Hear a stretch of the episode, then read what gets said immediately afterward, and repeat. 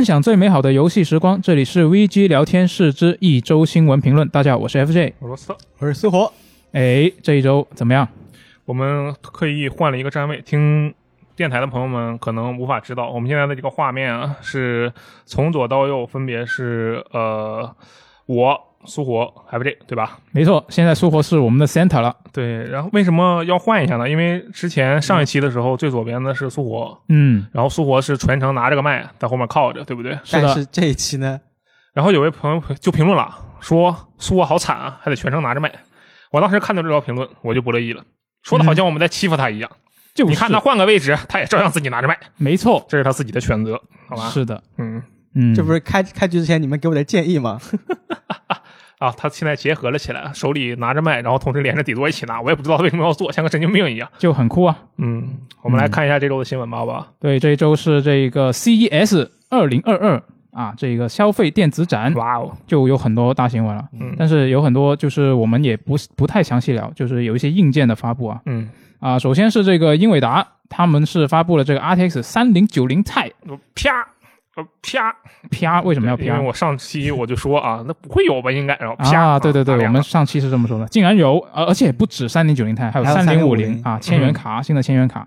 然后呢，这个，都这个是空气。对，就你得买得到啊啊。然后这个呃三零九零 Ti 这个也有一个很有意思的事情，就是官方讲到这个三零九零 Ti 的时候，嗯他用了两种说法，嗯，呃有一个呃有有时候他用的是 Ti，有时候他练的是 Ti 哦啊，就是官方其实也没自己没有一个确定的这个叫法。三零九零是 international。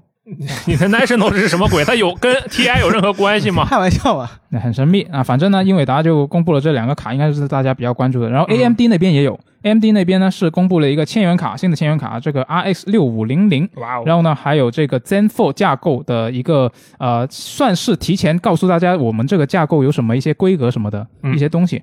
然后呢，还有这个 3D V Cache 这个缓存技术终于是来到桌面卡了。嗯这个技术呢，我不是很了解啊，但是我听说这它对呃对这个游戏表现的提升是比较明显的。哦，对，所以就之前一直是没有在桌面卡上面嘛，现所以现在开了这个头，我觉得后面应该会越来越多产品会有啊、所以就可以期待一下。然后英特尔这边也有啊，就很厉害。就是大大厂都发力，是的，这个瑞炫显卡他们开始出货了，因为他们现在开始做独立显卡嘛。嗯然后呢，这个东西呢，它有光追啊，有这个超采样技术啊，它有一个自家的类似于英伟达那个 DLSS 这样类似的一个技术。嗯，显卡御三家，对，然后这总的来说，我觉得这一次就看的怎么说呢，很开心，因为大家开始竞争了、对，反正啥也买不着，你们随便玩去啊。对，买买不不买不买得到是另一个问题啊。嗯那但是我觉得这个二零二二年是大家可以期待一下，就是如果你计划现这一个未来一一两年内你要换主机啊，不是换显卡换 PC 硬件啊啊啊！的话，我觉得会是一个比较不错的时机啊。当然还是那句话，你得买得到。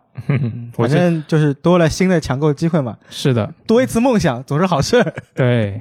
然后我们现在来聊一下这个 CES 这一次比更加值得主机游戏玩家关心的一个事情，是什么呢？就是这个 PSVR 二代，它是公布了它的详细的一个规格。哦，对，是，那这个二代的 PSVR 呢，以及它配套的这个手手柄叫做 Sense Controller，嗯这个规格它都已经公开了。然后这个头显本身呢，我对了一下，它的规格感觉就是 Oculus 那个 Quest Two 基础上，然后加了一些改进。那具体是什么呢？具体就是它有一个 4K 分辨率啊，然后它单眼分辨率是两千乘以两千零四十，嗯比 Oculus Quest Two 是稍微高了一点。哦，强化版，对对对，然后它是一个 OLED 的呃屏幕，就然后 Quest Two 那边是 LCD 嘛，嗯，就是也是也是一个小进化。嗯。然后呢，它支持 HDR，然后视场角也是一百一十度，这些都是基础上的一些东西。嗯，然后它支持眼动追踪，哎，这个我觉得还挺棒的。是啊，支持这个注视点渲染，嗯就是你眼睛盯到哪，它才给你一个完整的分辨率，然后你嗯没盯到的地方呢，它会给你弱化一点，就节省这个机能。哦，就总体来说，应该会是一个让能够让这个游戏表现更好的一个形式吧一。个性性能优化，是，然后它的刷新率也是算是跟上了这个 Oculus Quest 2了，它是可以做到九十到一百二十赫兹。嗯，就就不知道它这个呃切换两个刷新率的话，我怀疑它可能在对于有一些游戏可能会不会有一些针对上针对性需要一些针对性的优化，哦不知道。嗯，就等官方公布啊。然后它还有这个内内到外追踪的定位，什么意思？这是啥？就是这个也是一个 Oculus Quest 2的一个比较基础的东西，嗯，就是你是通过啊、呃头显上面的摄像头哦来定位你的人在哪里，以及你的手柄在哪里。啊，就就是是就是它头戴设备里面内置了摄像头是吗？对，就是它从摄像头来定位外面的元素，哦这样子这种叫做内对不需外。要额外内向外那个，就比如说对不需要定位器是吧是你在外面放基站那种就叫做外到内。哦，原来如此，是这个，我觉得应该也是一个未来的趋势吧。未来的标配是吧？是的，是的。嗯然后呢，除了这些呃，Oculus Quest 2它都呃基本上是差不多的一些规格之外呢，嗯嗯嗯它也有一些自己的一些新的功能吧，比如？说这个 3D 音频啊、触觉反馈啊，啊啊、这些就 PS 五的很很一直在宣传的一，PS 些东西。手柄那个东西，对对对，嗯，然后它这个触觉反馈，我觉得比较有意思的一点是，它头显跟手柄都是有的。啊，我就在想，因为你这个 PS 五手柄不是之前一直很多人说你这个震动太强烈了，震得我手都麻了。嗯，那你戴在头上，它会不会震得你头都麻了？它万一是一种像看 4D 电影那样的体验呢？比如说头盔里面放一个小喷水器，你被淹了，那倒不是，那那太恐怖了。我觉得那可能就是不知道。很轻微的震动，然后比如说可能让你有旁边有一阵风吹过，就很很轻的那种，让你有一种立刻沉浸进去我觉得的感觉。我突然觉得 VR PSVR 二可以出一个游戏，叫什么呢？就叫做三 D 眩晕模拟器，让我这种没三 D 眩晕过的人被晕一下，然后他就用他那个头盔啊的那种临场感来帮助我，啊，那怎么样可以那个什么什么什么过过山车之旅，呃，就类似那样的东西嘛，让我感受一下。嗯，然后除了除了这些啊、呃新的特性之外呢，嗯它还有一些比较基础的东西，也是跟啊、呃 Oculus Quest 2是基本上是一致的。比如说它那个镜片的那个位置是可以调整的，嗯然后它的手指动作是可以追踪的，但手柄还是有这个功能。嗯，然后这一次它跟前一代有一个比较大的一个，可以说是有点飞跃性的进步嗯，是什么？啊，也不是很飞跃，就是那个接的线，它现在只有一根了，哦，没那么复杂了是吧？是。嗯但我就我之前其实对于这个 PSVR 二代是有一个期待，说你能不能无线啊？哦，但没有实现是。可以无线是吗？对对对对对，就这个稍微有点让我失望。嗯但我会在想，它会不会像是以前那个 HTC 那个，不是后来出了一个无线的呃外接的一个配件嘛？嗯它会不会也有这么一个可能呢？猜一下，猜一下，嗯，有可能啊。希望会有。然后它还有一个点就是它的手柄是内置锂电池，哦，就不像 Quest Two 它是自己更换干电池。嗯放一个五号电池，对，然后我就会比较在意它要怎么充充电呢？你两个手柄，然后两还要接两根线，好像有点麻烦了。想象起来，它会不会？我我就在想，它可能会出一个嗯充电底座。官方充电比多，但是得额外掏钱，对我猜的，我猜的，那不知道。如果你不买那个底座，你就得各自插两根线。那是吧？那个 HTC Vive 不就这样吗？嗯，插着充，是啊，这个反正官方也没有公布其他的更多的详情。嗯长什么样也不知道。对对对，多少外观没钱也不知道没公布。对对对，现在之。前只公布那个那个它那个手柄的造型是吧？好像是嗯是一个圆形的，类似这样。是有个环，嗯对，然后这一次就关于这个 PS VR 二代的话呢，就有一些爆料啊，就是啊，它可能不会支持向下兼容那些老的 PS VR 游戏。哦。那我其实还挺遗憾的，因为那个宇宇宙机器人，我一那个 VR 我一直一直想玩，嗯，但但就因为设备原因，对，这个外媒他是去问了索尼，就你这个到底支不支持阿江去问他嘛。嗯，然后索尼方面就说我无可奉告。不支持向下兼容，但可以花费十美元升级成 PSVR 二版本，哦，那你明天就可以去索尼上班。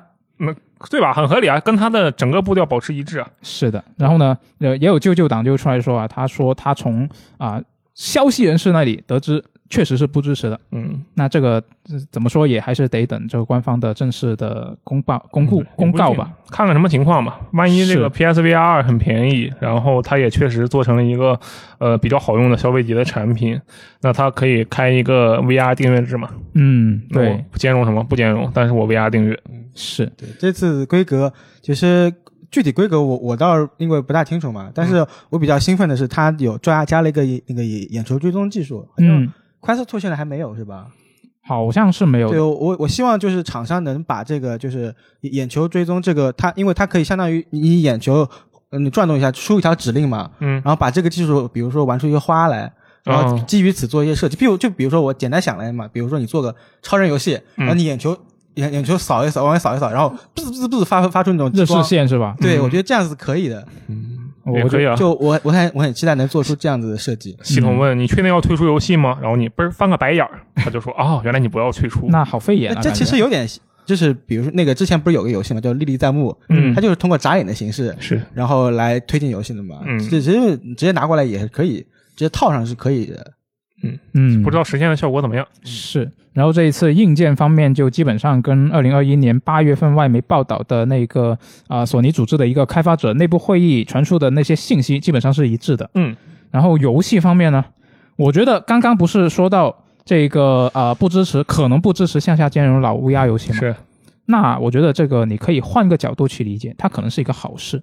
为什么？这意味着你这个 PSVR 二代它推出的时候，你索尼如果需要就让要让这个产品有足够吸引力的话，你是不是得准备更多的游戏阵容？嗯现在已它经公布了一个是吧？对，现在已经公布了一个，就是这个《地平线》系列的 VR 新作，嗯，叫做《地平线 Call of the Mountain》。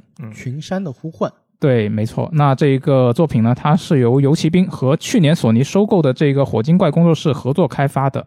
然后游戏里面呢，玩家会扮演一个新的主角，就会跟亚罗伊可以在游戏里面相遇。嗯嗯，我大致看了一下他那个时机，好像现在目前来看就是一个第一人称的那个呃呃地那个那个地地平线，好像没有什么特别惊艳的东西，特特别特别特别的东西。而且重要的是，它展示的内容其实你看不出它是什么玩法，呃就它对根本就没有展示玩法的东西，它只是一个第一人称的视角，然后看了一下周围的环境，哦，就没了。就他那个片好像是呃两分钟左右吧，一个宣传片，然后呢有个大胡子老哥在上面又叭叭叭一直说说了一分多钟。那他可能是个旅游游戏，其实可以，我觉得对吧？就是你扮演一个游客，在 LOE 的这个所进入的世界里四处的探索、观看，然后看 LOE 在那儿打机械兽，你在旁边看着，啊，那那我觉得不会，然后你还可以在旁边喊就加油，然后阿洛伊的攻击力就得到了增加。气氛组是吗？对啊，就很厉害啊！你还可以近距离观察各种各样的事情你。可以啪嗒破那样拍那个鼓的，拍那个按键，然后给给他 fever 一下。对啊，就是强化嘛，你被强化了，快送！嗯，就反正现在这一个星座，他就完全没有看到他怎么玩，其实我会有点担心。但是我觉得应该不会像阿罗这样说的，它只是一个什么啊、只能看看的东西。嗯嗯，因为你毕竟你作为这样一个 PSVR 二代的第一个公布的第一方的东西，嗯，我觉得肯定得有点东西，大家才会才能让大家关注，是吧？也是，但它第一个公布不一定要第一个出嘛，对吧？它嗯同步那也是，但是我觉得第一个公布它就是定位是一个打头阵的作品。哦，就应该还是应该还是会有点东西，但是就还是那句话，呃得等官方进一步公布。我本来想的是它第一个同步发售的作品是《生化危机四 VR 移植版》，我觉得可以有啊，对我觉得应该完全可以有这个不会吧？因为现在我觉得那个 Oculus 跟那个索尼相当于算是一个有点竞争竞争关关系是吧？嗯，但那个这个《生化危机四》应该是 Oculus 那边主导，当年 NGC 也是这么想的，对吧？然后，那你骗《生化危机四》不该上哪儿上哪儿吗？哦，我我我听到这儿，我想到一个，就是也是呃小小道消息啊，不不是根本就类似谣言这样子，就是有有个舅舅说，然后说我那个索尼在跟那个阀阀门沟通，说能不能把半条命给我移植过来。哦，Alex 是吧？对对对，但也也只是那个舅舅舅随口一说，而且这个舅舅好像呃根据以往的爆料并不可信，属于失信名单的舅舅。失信名单你你们会期待这个 PSVR 二吗？我会啊，那当然会啊，因为它就也没也没有说性能上或者是规格上有特别大的飞跃，嗯但是毕竟你索尼的游戏，我觉得还是挺值得期待。这这是冲着他的游戏去的，我主要是、哦对对就现在目前来看，还是冲着软软件吧，看他能公布什么吸引人的作品。对，是的。然后这个呃地平线这个星座的话，我觉得哎，那说完这个 CES 啊，刚好我们索尼在这周还有一个新闻，嗯，什么呢？就是这个往日不在的总监，他就这一周有一些抱怨了。就这一周，他不是 Sucker Punch，他是宣布了这个《对马之魂》的销量超过了八百万份嘛。是的，然后呢，这一位总监啊，他是已经跟在索尼离职了，嗯他是前总监啊。反正呢，这一位杰夫罗斯他就说呢，啊，他们一年卖八百万份，就是说这个对马之魂啊。嗯嗯然后他说，我们往日不在也是一年七个月左右啊，也就几乎也是一年半吧，嗯也是八百万份。然后之后销量还在继续增长，上了 Steam 之后也很畅销就。保底九百万，对啊，对啊。然后呢，他就说啊，怎么这个索尼的管理层总让我们觉得这是一个失败的作品了索尼管理层双标，啊？对他大概就是这个意思。你们觉得这个是是个失败的作品？也不能说失败吧。首先，嗯你们觉得《往日不在》这游戏怎么样？首先我没有玩过，但但我觉得就是从我们站内的很多评价来说啊，嗯就是特别是每当有这个新闻出现，嗯然后评论区其实大家也很踊跃，会去针对这个游戏去评价。嗯，那当然也有一部分人是觉得这个游戏不怎么样，嗯但是也很明显有一部分玩家是觉得游戏很不错，甚至我看到有人说这就是我玩过的最好玩的丧尸题材游戏。那这个话我觉得就很厉害。那他玩的丧尸游戏可能有点少，我会觉得。那那反正我觉得是很挺多人认可这个游戏的是，嗯，我觉得这里面有一个问题啊，就是《往人不在》它的折扣速度是很快的，对啊，而且它被送过对对对吧呃不过送应该不算在销量里面，啊。对，这我只是说这个评价的原因。就是嗯对，就是八百万跟八百万，你的八百万不是我的八百万，首先，八百万跟八百万不一样。其次，你们两个的评价，就算你们两个现在是同样的一个分数，两边的水平也是不一样的。啊，反正不在这边是虚高的，嗯。就相当于我们总会对那些便宜的游戏很宽容嘛，尽管我很不鼓励这一点，啊，这同样的道理。嗯，啊，当然我不是说往日不在就是一坨屎啊，我其实玩了，我没没通关，因为玩不下去了。但是这纯粹是因为我个人喜好的原因，就我很喜欢丧尸，我也很喜欢开放世界，但是它这一个前面没有很好的调动我的情绪，嗯它在中期的时候其实是已经做得非常不错了。就这个游戏它值不值得一个比较好的评价以及一个比较高的销量，我认为是值得的。嗯这个是绝对没有问题的。但是这款游戏它确实在某些方面，尤其是这种无论是玩家评价还是媒体评价，以及它整个在一套商业逻辑下来之后，给 PlayStation 这边带来的收益，我说的收益不只是品牌效应，对，包括品牌效应，就是不只是销量啊，还有就嗯你看对马岛都能被对马岛感谢。我说被真正的对马岛感谢，对吧？嗯对马之魂能被真正的对马岛感谢，往日不在，没有丧尸委员会感谢他，对不对？嗯，确实，这就是同样的道理。但是，虽然我是有点在批评这个，我没有批评吧，就是我不是很认可这个《往日不带》这款游戏，但是我同样觉得，如果一个管理层能让自己的一个游戏的总监觉得自己的作品是失败的，那我觉得这个管理层就是有问题的。嗯这不是一个合格的管理层应该做的事情。即使他确实可能成绩没有达到啊我的另一个作品有那么的好，但是他应该做的可能是鼓励啊，或者是就不要发表态度也行。如果一如果一名总监能够有这样一个强烈的感觉，他肯定是。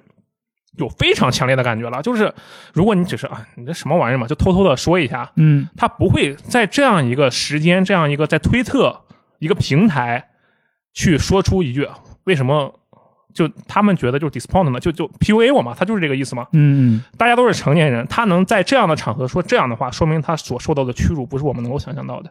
嗯，啊他绝对是觉得非常非常不开心，才会在公共场合公开 diss 自己的全管理层。可能在他以前在职的时候，每周开例会，他就被人这样 有可能就天天被人 diss 嘛。啊，那我觉得这个管理层绝对绝对是有问题的。嗯所以就游戏是游戏，做人做职场那是另一回事。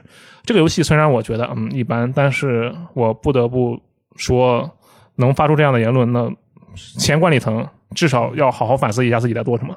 我觉得索尼可能对两款作品的呃《对马之魂》跟那个《往日不在》的预期也不太一样吧，因为嗯我记得《往日不在》好像之前它还有 E 三的时候，嗯，就天好像年年都登台，对，我记得有一年还登了两次台。宣传的很很足，其对，实，然后《对马这回》你看就还还要给那个《最后生还者》第二部给让路之类的，嗯。所以就导致呃管理层预期不一样吧。而且我记得呃那个这个总监后面还说，呃回复网友的时候说那个 SIE 钱？呃，对，就就对对，那个《往日不再》跟嗯《死亡搁浅》这两款作品，嗯。其实 SIE 也更信任那个，更看好《死亡搁浅》的市场前景。嗯相相反，对那个《玩玩而不在》可能相对而言，呃，评价没有那么高吧之类的。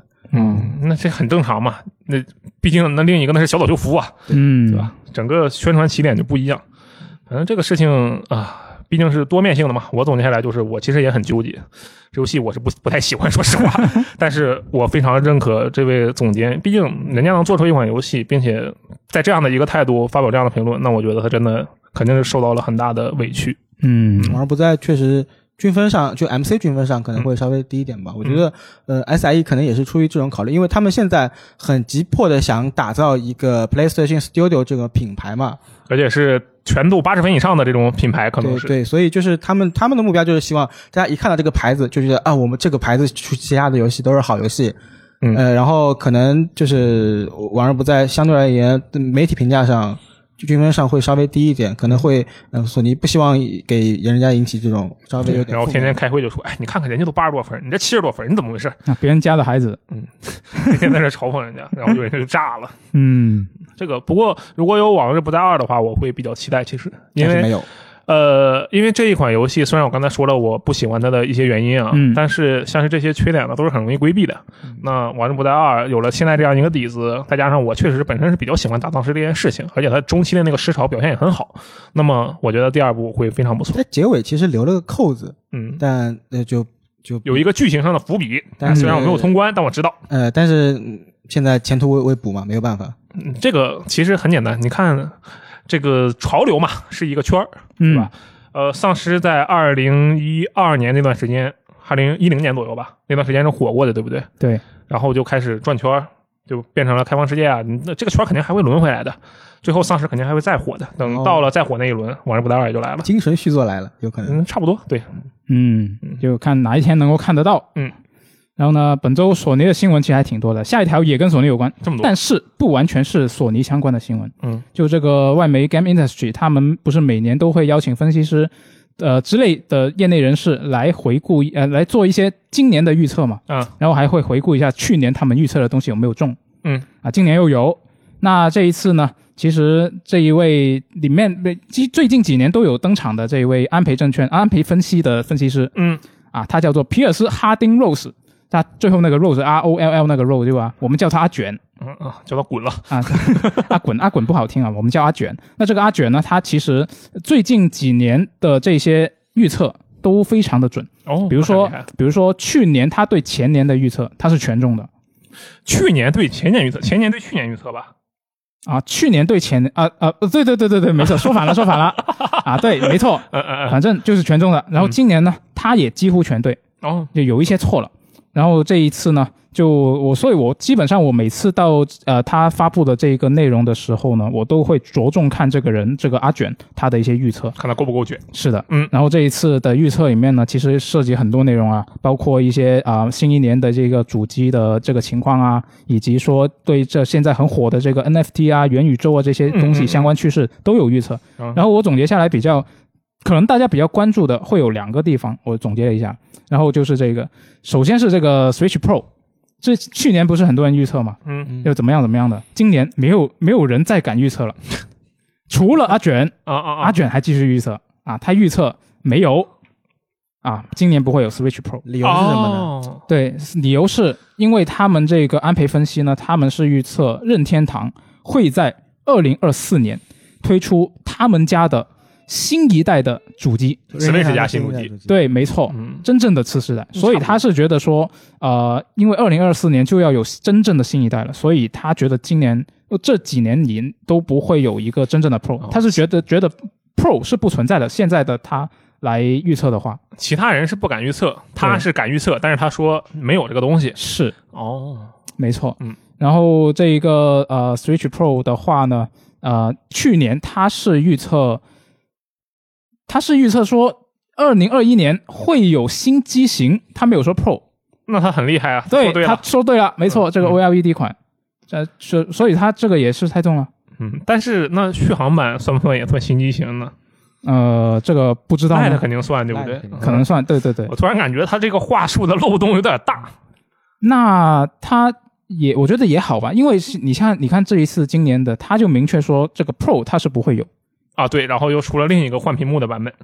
他就 又一次预测成功了，对吧？啊是啊当然这个是有我也不懂，可能有可能这个不不太好瞎说。嗯，嗯，老实说，我真的很希望能跟那个就是行业分析师去聊聊聊天。对我也想，因为我我感觉他们他们好像比我们懂很多东西，他们掌握很多内部情报，嗯但是好像他们有时候说出来的话，我们也都都能说。对。嗯，但问题就是，这个能说是我直接随口说，还是他基于一大堆呃数据啊，或者说一些证据啊来分析？我们也做一个吧。我们今年一会儿啊，就大家录完之后，每个人都说一下今关于二零二二年的一个预测，然后明年同一时间翻过来。那我们只能瞎猜啊他们你怎么知道他们不是瞎猜呢？啊！我们可以基于我不知道们，对行业的观察，好像好像也可以，对。然后呢，这关除了这个 Switch Pro 之外呢，这个预测里面呢还涉及另外一个内容是比较有意思的，是吗？就是这个索尼它会在二零二二年全面改革 PS Plus 嗯。来应对这个 XGP，、这个也是阿卷的预测。嗯嗯嗯。就他就觉得他详细介绍了一下，他会觉得说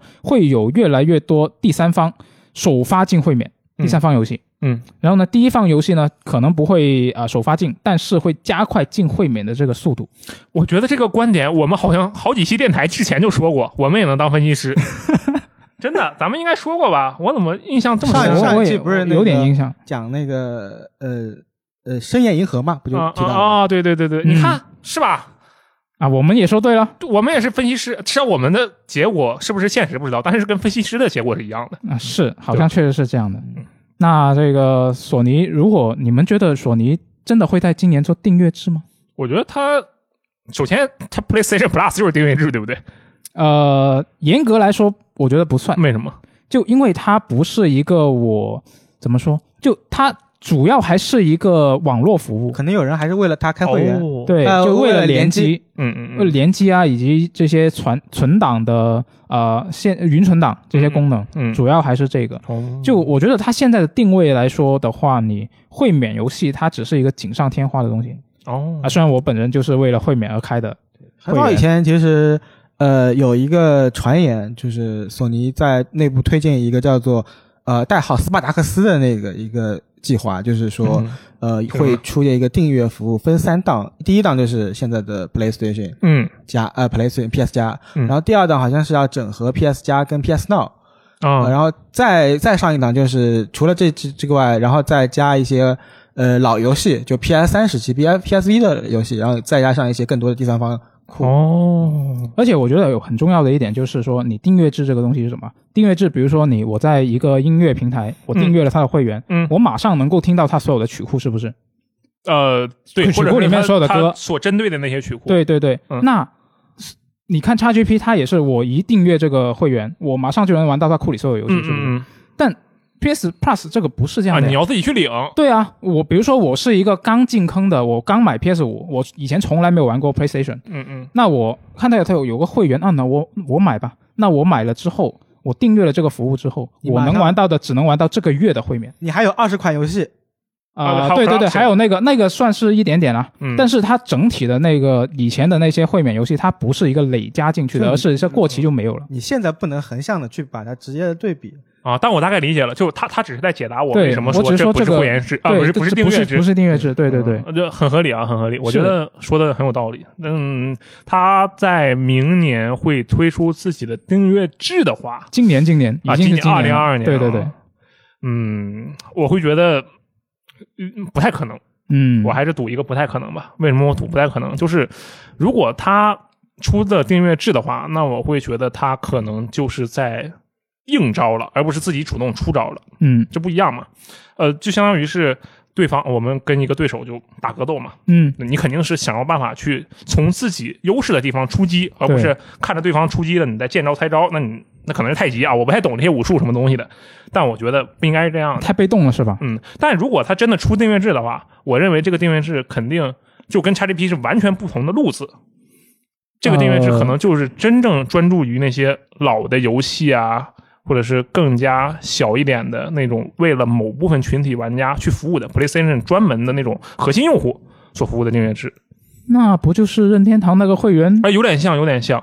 我会这么想，因为如果他真的也搞一个订阅制，并且是那种第一方瞬间加入的嗯那样的订阅制，那我觉得他就是在很被动。嗯，他 PlayStation 现在无论你怎么说，在跟 Xbox 的战争中，它依然是那个用户数比较多的那一个，嗯而且不是比较多，其实多多一部分的，对不对？是对。那在这样的前提下，其实你只要保护好自己的用户对自己的这样的评价，嗯就没有问题了。因为你想啊，只要他能够保保证让这些 PlayStation 老的玩家们或者已有的用户觉得，哎，这个东西还是很值的。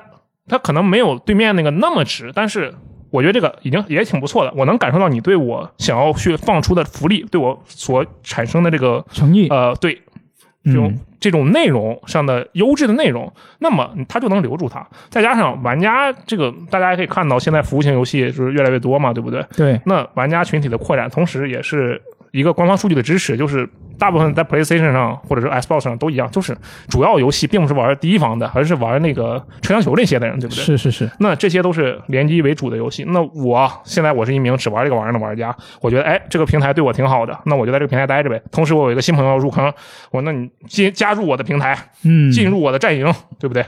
这个我觉得是很合理的。但是明显 PlayStation 就长时间以来的几个动作，可能没有让老玩家觉得，啊，你对我很好，反而觉得我与狗不能入内，这其实是一个不好的行为。是嗯所以说我还是觉得啊，定位制嗯应该不会搞一个真的像对标 XGP 那种定位制，我觉得不会。嗯。但就是，如果是我是站在一个看热闹不嫌事大嘛，嗯，就我是觉得说他要是真的搞的话，那这一年就会很刺激，是吧？那确实。真要搞的话，可能反正收益的玩家，我觉得肯定还是会收益的。嗯那搞的话，那当然好了，我就一个月交个，我们就算原价嘛，两边假设都是十五美元，嗯，三十美元，我的所有游戏，两方的第一方游戏随便玩，我的天呐！你看，我再买一个什么呃，EA 不用，EA 在 XGP 里，那对买个 Ubisoft 的 Plus，就是那个育碧的那个加，是再加十五美元，四十五美元，这三 A 基本上欧美三 A 你就囊括了，是啊，对吧？那那就太爽了以后只有任天堂的游戏会原价买，剩下都不买了。啊！看一下看一下今年会怎么发展了、嗯，那看完这条新闻，我们来看一条 BioWare 生软的新闻啊。这个生软最近我感觉他们就没什么消息了，确实没什么动静。非常沉寂。嗯然后今天啊，这、这这一周他就这个总经理他就在官方博客啊就说了一下，说我们这个质量效应五还有龙腾四季四代都在做，大家不要担心、嗯啊。就是其其实他是写了一篇没什么内容。很长的东西，嗯，但讲了很多什么疫情之下我们怎么工作，我们怎么应对这个危机啊这不就。CDPR 那报告嘛？啊有点疫情之下如何远程办公？那有点像，有点像嗯啊。他对他还说了，我们会给员工提供这个远程办公的条件啊，就是说了这些。然后真正重要的就是这个两个作品我们在做，大家放心嗯。然后他还提了一下说这个质量效应的传奇版啊反响很好。嗯然后他啊、还提了一下，就是说这个去年十一月，二零二一年的十一月啊，他那个 N 七日的嗯发、不是发了一个海报嘛？然后他说那个海报里面至少有五个彩蛋，就关于这个啊、质量效应星座的彩蛋。哦，啊，不知道我因为我也我也不是很懂质量效应啊，嗯不知道有没有懂的朋友可以在评论区说一下，嗯嗯，有有没有发现什么彩蛋？然后呢，关于这个龙腾四季四代，它官方也说了一下，说了一下，它这是一个是选择导向的单人游戏。哦，之前也强调过很多次了，之前其实我记得去年还是前年，因为它这个东西也拖了很多年嘛，有一段有一段时间它是有一些传闻说是这个四代它可能会是一个什么长线服务什么鬼的，哦，就不知道是不是谣传了。嗯。但反正现在官方就这么说了，它是一个选择导向的单人游戏，那也不冲突啊。你想啊，长线运营的选择导向单人游戏。对呀、我就后续的加故事嘛，《刺客信条：英灵殿》嘛，啊，行，《刺客信条：英灵殿》难道不是选择导向吗？你也要选的呀，啊，好像也是是？吧？嗯，嗯，要看一下这个，但是我感觉就现在生软这个状况以及欧美这这个疫情，我感觉可能也不太乐观。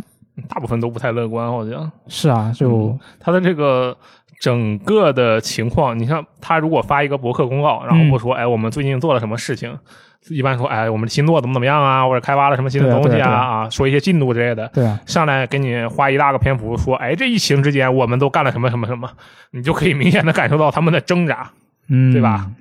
嗯，希望他能够加油坚持，但是主要是远程办公那个事对效率的影响真的是太大了。是，嗯就我觉得可以乐观一点，但是大家也不要对这两个作品就抱太高的期待了。我还是建议啊，无论是 E A 嗯还是这个动视暴雪，还是 Rockstar，还是无论是哪些欧美厂商，请来中国开工作室，啊，看看中国这边的疫情管控，你来这边很稳定开发呀，对呀，你这你看看，你可以说，哎呀，那我在你这开发游戏又没有办法很快的深入你们的市场，那你看看人育碧上海，那 E A 上海，呃，动视上海，那都干活呢，而且你看这动视上海挑了多少的梁子，这到了最近的这几代 COD，你就看，哇，那上海的名字越来越靠上，越来越靠上，对吧？就特别刺激，字体越来越大。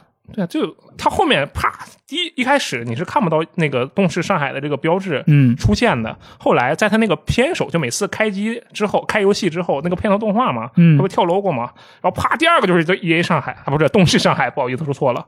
所以说，真的这。中国的这个疫情环境不是，我不知道这个词用的不太对劲啊。疫情管控的状态嗯是非常好的，我真的非常建议各大游戏厂商来中国啊开公司。刚好我们这儿互联网企业卷的要死，给大家释放一些压力。是，的，是的嗯，啊，看看一下今年会不会有一些新的情报公布啊？这两个作品。然后呢，刚刚刚刚我们不好刚好说到这个疫情嘛，就关于这个疫情，最最近也有一个相关的新闻了。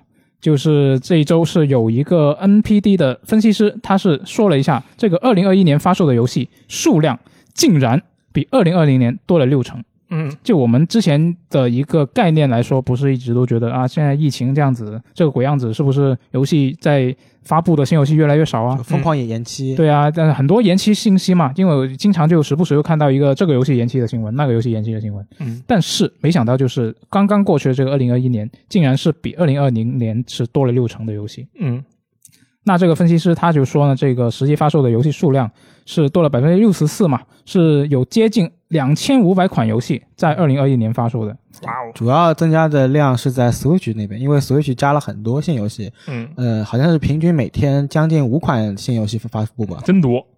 啊、我我在觉得说这个 Switch 的新游戏提数量提高很快，我是在想这个可能也是说，就是你大小团队对于啊、疫情这一个影响，就对于大小团队来说，它的影响其实是不一样的。那肯定是不一样的。对啊，就你如果是那种特别大型、大规模的团队，你做一个呃很多人的协作，那嗯你一旦需要居呃居家办公，那就很麻烦。对那如果我只是一个什么两个人做的独立游戏，嗯，那可能就可能就根本就没什么影响。对啊，要不然就整个彻底死掉嘛，也不会出现在你的视野里，你也没有不会有什么感觉。对我，所以我觉得说你这个 Switch 游戏增加这么多，可能就是这个原因吧，我猜。嗯，但他这个统计明显就没有统计 Steam 啊，这个先说明一下。它其实是统计了，他统计了计了它那个统计了表格，我觉得他的这个数据，如果是算上 Steam 的话，这问题真的很大。嗯，就其实网上也有人这么，也是同样的一个质疑啊。嗯，因为我不是每天会看一下 Steam 上有什么新游戏嘛，嗯，我就没见过哪天 Steam 上的新游戏是少于五款的，很少出现这样的情况。嗯，Steam 上我记得好像每年都那个 Steam DB 嘛，都会统计。对，我就拿 Steam DB 看的。今年应该是上上万款了吧？嗯，对，是。当然那里面游戏可能有三分之一都是华容道，嗯，然后再有三分之一是拼图啊，不对，这已经三分之二了，就不就狗屎游戏很多的免费吗？啊，呃不是免费啊，六块钱呢。呃，因为那个这个分析师说，就是呃，免费游戏我们不统计，哦然后那个呃 D DLC 这种可能在 Steam DB 里面占一个资料库卡的那个，对它也不统计 DB 的那个算 package 嘛，它是把所有的 DLC 啊，就是你卖个原声集它都算一份儿。对它这个是不算的。所以这个其实也不好说。但是我依然觉得你总共发售两千五的话，应该是 Steam 里面的统计出了一些问题。嗯，嗯，嗯，他你们觉得今年的游戏就会觉得比往年少吗？那你个人观感上主流视野那肯定是觉得会少，因为你那些大型的，就像刚刚说的，你这个疫情对大团队是影响特别大的嘛。你你你放心，你不是主流，你都玩漫威复仇者这么长时间了，你怎么能算主流呢？那你对比那些很小的两个人做的，他肯定你还是主流啊，是不是？嗯，对，所以我想问的就是你的想法，你觉得有没有变少？我觉得是变少了哦啊。等一下，你说的是跟二零二零年对比吗？跟二零二一年跟二零二零年对比是的。呃，那这个可能没什么概念，我只哦感觉这两年应该差不多那。你刚才说的变小是针对二零一九年之前疫情之前呢，当然是哦对，是的。我感觉的话，呃，我个人感感觉好像接触到游戏也也相对少一点吧。然后，但但是这个数据给我一个反思啊，因为我有时候经常会呃扫 Steam，然后发现好像呃就是经常我会看到那种很嗯爆款的游戏，就是但是我平时光根本没有关注到，但是它评论数有差不多几千个，嗯这种游戏好多，对，这超多。的。但是嗯我发现我平时根本没有关注到，就是可能就是前一一两周发售的游戏，嗯，前一个月发售的游戏，然后就感觉哦，我平时好像关注到有些游戏太少了。不，你没关注到正常。我觉得如果你关注到，你才是有病了，因为这个东西覆盖范围太大了，你还要做你每天的日常的工作，然后你再天天盯着 Steam 哪一个游戏会发售变成并且成为爆款，我觉得这不太现实。你真的知道的话，证明你工作不饱和。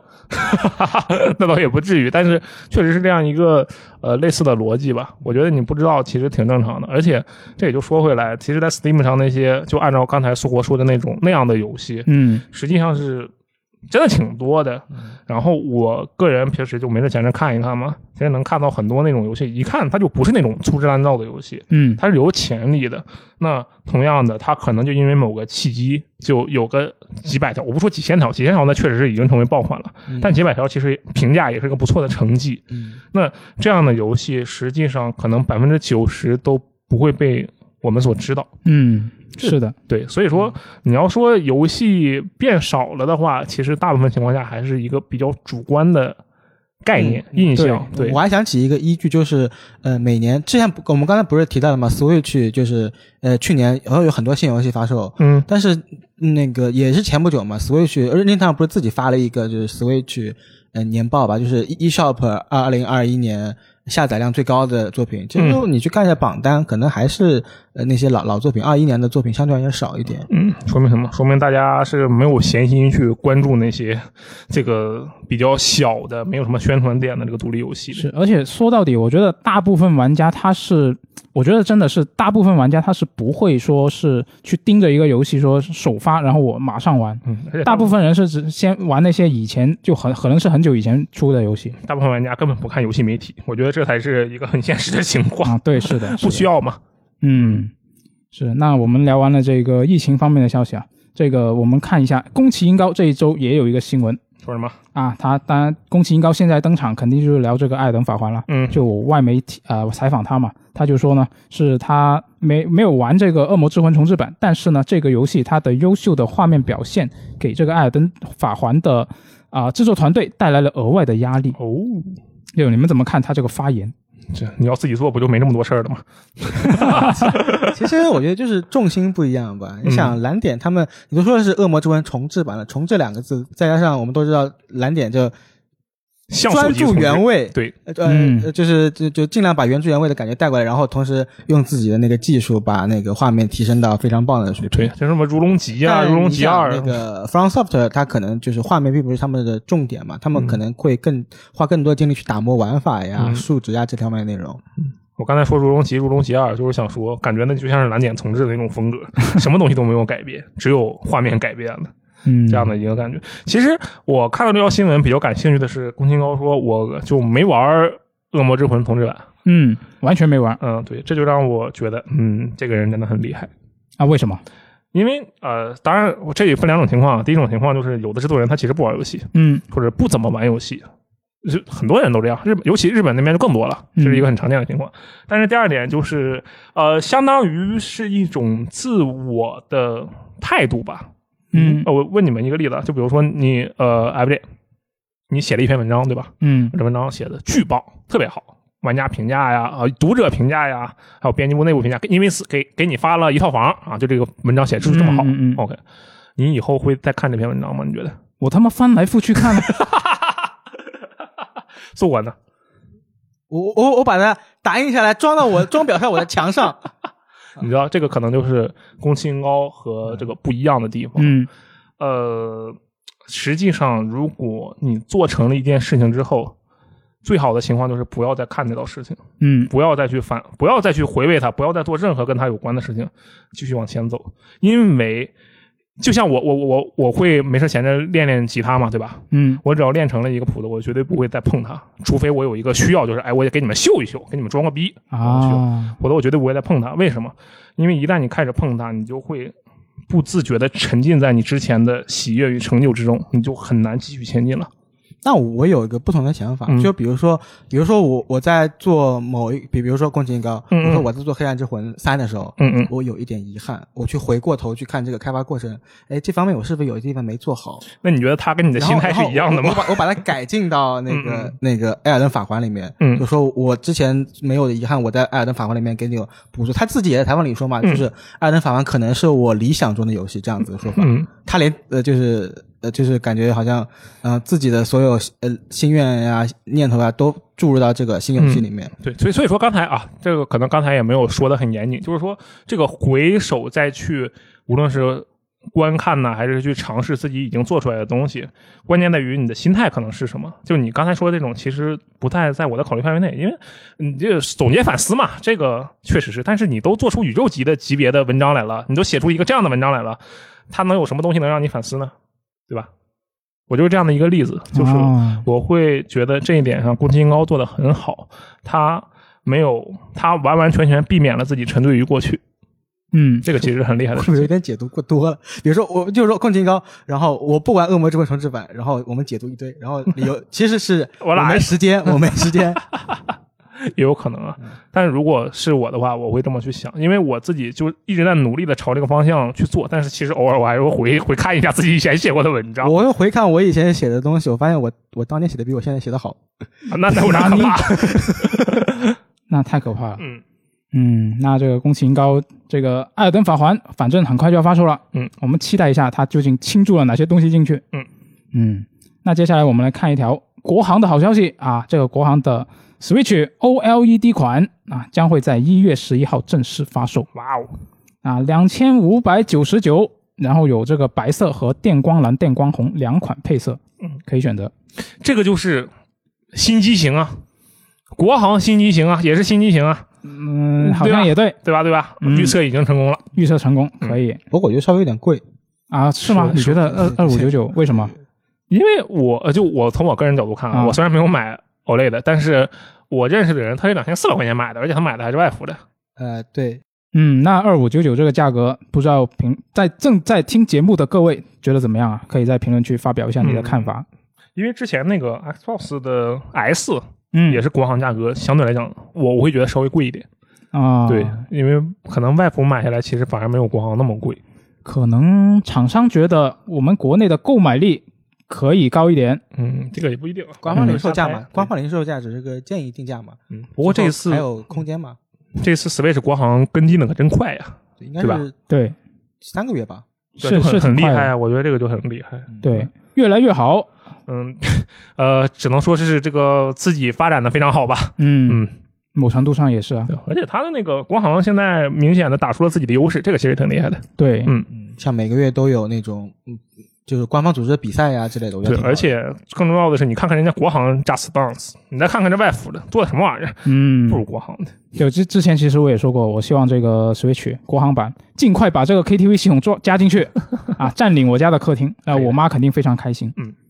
啊，那接下来我们看一下这个一月份 XGP 的新增游戏啊，有这个画中世界，还有质量效应传奇版。哇以及那个星际拓荒又回来了，嗯，对，我当时也回来我当时了。打了一半，然后他退出了，我就没打下去，就你可以继续打了了。那你可以继续。嗯，他这个一月的游戏阵容质量还是不错的。是的，对，然后前两天也不是前两天，好像就昨天，对不对？我们录制的昨天，彩虹六号一种当场宣布即将进入 XGP。首发就要进。我之前是没有玩这个游戏的想法的，但我现在心动了。那既然他都进了，我们就试一下呗。嗯，那行，我们到时候组成三人小队啊，一起玩可以啊这个东西可以啊嗯，然后呃，在周五的，也就是这周五的嗯晚上的二十三点，我们会放一个试玩报告，啊嗯到时候大家玩一下，你已经啊不是大家看一下，你已经准备好了。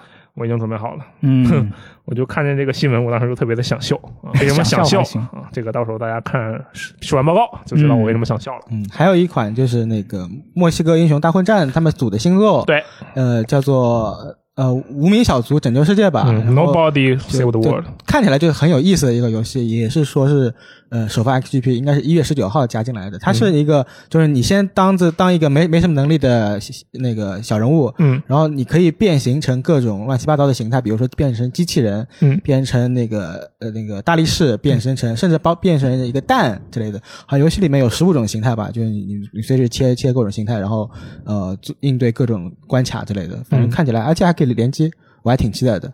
嗯，嗯，行啊，这个 XGP 的这几个阵容，我觉得还是不错的啊。除了是吧？不，他这一个月加的这些游戏，其实可能就属于那种我们不去宣传推广的话，嗯可能哎，大家觉得这什么游戏啊？不太是不太清楚。是但实际上这几个游戏都很不错。有 FJ 二零二零年的年度游戏《行人》，对对对年度独立游戏。是的，是的，嗯是一个解谜游戏，大家有兴趣喜欢解谜游戏的朋友可以试一下对，。就一个人在各种纸上来回跑。嗯嗯，然后它这个后面探险二也可以试一下。嗯，是的。然后它这个彩虹六号异种宣布加入 XGP 的时候啊，其实还有一个另外附带的消息，嗯但是他只是说了一两句话。嗯，就这个就是这个阿玉他家的订阅服务嗯，啊要上 Xbox 了。这个其实挺厉害的，因为它一开始只有 PC 版有，对，而且国区还没有这个服务，就是 PC 版也只是外服才有这个服务。嗯，是的。嗯然后但是他就没有说强行，就比如说什么时候上啊怎么样的。但是、嗯啊，有外媒去跟育碧确认了一下，呃，你上不上 PlayStation 啊？嗯然后育碧就说啊，没有计划，没有计划。嗯，可以参考 EA Play 嘛，嗯、过一段时间应该就上了。那不知道。你们觉得育碧那个的订阅服务会不会整合到 XGPU 里？我觉得应该不会。育碧我猜应该舍不得。嗯，嗯，这里面有一个很大的问题，就是当这两个东西在一个平台上的时候，不知道育碧会不会有这样的号召力啊？嗯，但是如果同样都是十五美元的话，一边是那么大的一个第一方加第三方游戏库，另一边是育碧。当然，育碧的产出质量已经非常非常高了，这个效率、嗯质量其实都是效率是高，质量可能是中上，也是非常不错的。但具体能不能让人觉得，哎，那同样在一个平台上，它很直观的一个对比啊，这个其实挺可怕的。是。嗯，那当然，你要说呃怎么希望的话，当然还是希望它进 XGP 啦。哎，但是我觉得它如果这个育碧 Soft 加它在 Xbox 平台上提供的第一方版本也都是终极版的话，嗯，那我觉得这个东西是有竞争力的。诶，它在 PC 平台，它这原原本自家平台上提供的是终极版。呃，我没记错的话是终极版，那如果它哦进 XGP 的版本是基础版，那不可能吧？然后那他开倒车家里面是那个终极版，啊，然后就说，哎，那你们不要玩 Xbox 了，玩而且而且它这个定价怎么定价，我觉得也是一个需要看的地方。就是说你，你如果你是在 XGP 里面，就假如你是进 XGP，或者是你是登录这个 Xbox 平台，你是怎么一个，就是按它你 PC 版的那个价格来，还是怎么样？嗯或者你是不是可以有一种说，比如说我进 XGP，但是你要加钱啊的形，式？嗯我觉得也是可以考虑的，就看你这个定价是怎么样了。哇，这么一说，以后 XGP 可以变成一个基础款，而各个其他厂商的订阅制就是它的 DLC。对啊，XGP Plus 嗯，连上了是吧？是是是，可以可以，期待一下。对，顺便说一下，就是那个我刚刚才说的离库进入库游戏嘛，嗯，然后像一些比较优秀的作品，像《赏金奇兵三》《王国之音三》嗯，这些作品也马上要离库了，一月十五号离库。对，《现闪人骑兵在三》听到这期电台，你现在去打应该还来得及，嗯 就有点赶。我我当时发了这条新新新闻之后，然后秋雨赶紧给我发了一条那个私信，说你赶紧给我去打通《赏金骑兵三》。这我之前我之前在。那个 Xbox 上试过，然后我发现手柄操作还是有点难受，它已经优化的很好了，但还是是是这个类型的原因嗯，，还是 PC 上最玩玩的最舒服。嗯反正尝试一下啊，《赏金骑兵三》确实是很有意思，而且它有中文配音，呃，就那么回事儿吧。但是就挺好啊，它有各种各样的这种本地的优化。我还有一个本周我个人比较关注的，不能算关注吧，就没想到的事情，嗯就那个育碧的细胞分裂嘛，啊啊，然后育碧官方发了个推特说，哎，我们细胞分裂系列的新动作，不是一本小说小说啊，一般小说也没什么，这你看各种各样的挺好啊，小说挺好啊。然后仔细定睛一看，哦，这小说好家伙，主角不是山姆费舍尔，那是谁主角是莎拉费舍尔。啊啊，那也行啊，也行啊，出个外传性质的东西。对我本来以为就你看到那个文字的时候，你可能会心想，哦，那就是讲讲他女儿的故事之类的。对啊，对啊然，后那个封面，我勒个天呐，他女儿穿着一套那个明显就是特工的服装，然后摆这不是很正常吗？然后摆了一个类似于黑名单的那个就封面的那个动作，你你觉得正常，就是因为你没有玩过，对，是吧我？跟你讲，就这个游戏啊，从断罪到黑名单两部作品，整个嗯我觉得就一个核心，什么拯救世界都是狗屁，整个核心就是山姆菲舍尔，我的女儿绝对不能被掺和到这种破事儿里。然后嗯到了最新的小说里，他的女儿成为了这个破事儿的一部分，而且还是一名特工，我就觉得得非常的有趣哦。但是，但是虽然这个东西很很明显的违背了尚姆菲舍尔这个角色所设定的初衷啊，嗯，但是我觉得细胞分裂新作如果是莎拉作为主角的话，我觉得非常 nice。是吗？是的，那为什么很期待呢？因为你想啊，莎拉这个角色啊，他已经是一个见过大风，他被迫见过大风大浪了。啊，对他，很小的时候被绑架，是的，然后二十多岁的时候，就这段年轻的时光里，人家都是啊，这个上大学、父母陪伴这种事情，对不对？嗯莎拉是什么？这面跟着他爸爸在，他爸爸在高空几百万里的这个地方，在那飞机上给他打电话，是的哎，我最近没事儿我把那个前段时间绑架你的人抓了，他现在还成了我同事，天天说些骚话。然后他女儿嘛，他就有这种经历，就这种嗯见识，再加上我们都会很信奉那种基因遗传说嘛。啊，对，那你山姆费舍尔的女儿，那你也是条好鱼，嗯对吧？那这么一个女孩子，从小在父亲的地方长大，然后五代开场就那小孩儿好黑呀、爸爸为什么这里这么黑呀、然后山姆费舍尔跟他说：“不要怕黑，黑才是你的我们的伙伴。”你说就从小就塑造这种的世世界世界观的一个角色，嗯他长大之后他能差吗？他肯定不差呀，啊是，而且他还能很好的解决。就山姆费舍尔他毕竟年龄已经大了，他嗯也该退位了。那这个棒子交给谁？交给布里格斯，就肯定不行。就那个黑色黑名单里的那个嗯配角，就布里克斯就很嫩嘛。对，但是莎拉虽然同样很嫩，但她就很合适。首先，她是一名女性的主角，同样的，她还有这个正统的血统，嗯而且她还有这样的经历，她还可以帮助玩家去回味，哎，以前发生了什么事。你能从莎拉的视角再经历一遍自己被绑架的过程，嗯这就很棒啊！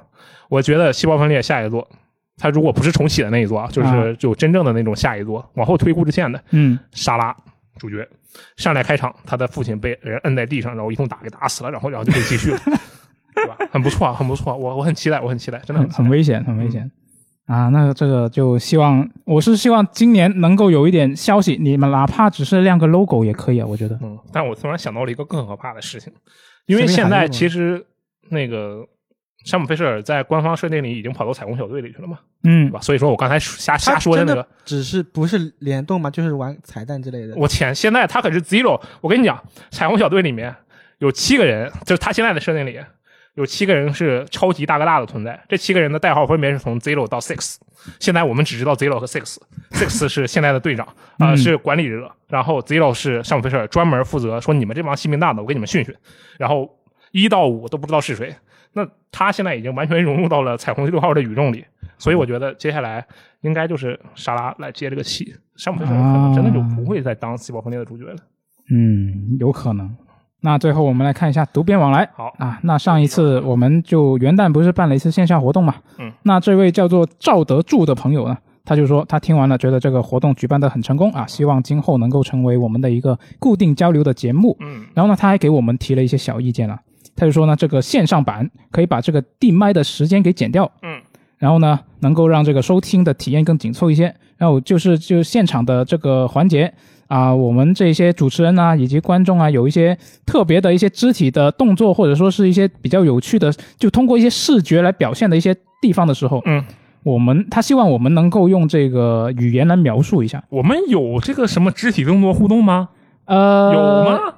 不是很深，不是没有很深的印象，但是我觉得应该是会有的。哦哦，就是比如说 fuck 的呃，就是那个 Konami 的时候，嗯然后有有那个那个竖竖了个中指啊之类的，对对对，就然后你要描述出来。此时台下一位嘉宾 伸竖起了出了他中指的，就就这个，我觉得他这个意呃意见还是挺挺挺挺挺好的非。常有道理。对，就是你在听这个纯音频版节目的时候，你确实需要这样一些东西，嗯能够考虑到这一那一边的体验。而且他说那个最好要剪一下那个传话筒嘛。其实我们已经出了一个那个浓缩版吧，然后把三个小时的流程压缩到了半个小时。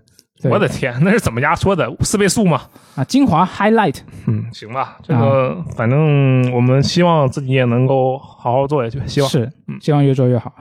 然后就是上一期的这个新闻评论啊，这一位叫做这个没人用的朋友，这个煤是发霉的那个煤。嗯。那这位朋友呢，他就呃那一期节目我们不是谈到了这个啊、Switch Pro 的事情嘛？嗯。那么他就说，现在也不是没谁买 Switch Pro 的事情的问题啊，而是说不出 Pro 就要换一个 OLED 款了。哦，那是什么逻辑呢？啊、不是，我们上次说的是，我们上次说的是这个呃，Switch 到到底还谁还没有买？哦哦哦哦，的事情啊然后呢，他就说现在不是谁没买的问题，而是说呢，他就要因为他自己的机器已经比较老了，他说出版的机器风扇声音好大什么的嗯，我认识好几个因为白色为了为了白色换我了 LED 的。啊，为了外观是吧？对对对，我是因为续航就有点心动。嗯嗯。，OK，然后另外一位朋友呢，这位朋友叫做南哥要吃肉啊，他就说。哈哈哈傻了吧！三零九零太公布了，啊，啊，这个就是很明显是后来在才最后再加的这个，也很有道理，这确实很有道理。是傻了，我确实。我们上一期确实是就是说这个 CS 上不会有什么硬件公布，不是你们，这就就是我自己说的。啊，我们也附和了嘛，嗯啊是，那确实现在公布了，嗯，但是你买不到，那就是没有，强词夺理了，开始。是啊，那嗯 是这样的，嗯，所以我们就这一期就先聊聊到这里，我们下一期节目再见，拜拜拜。拜。拜拜。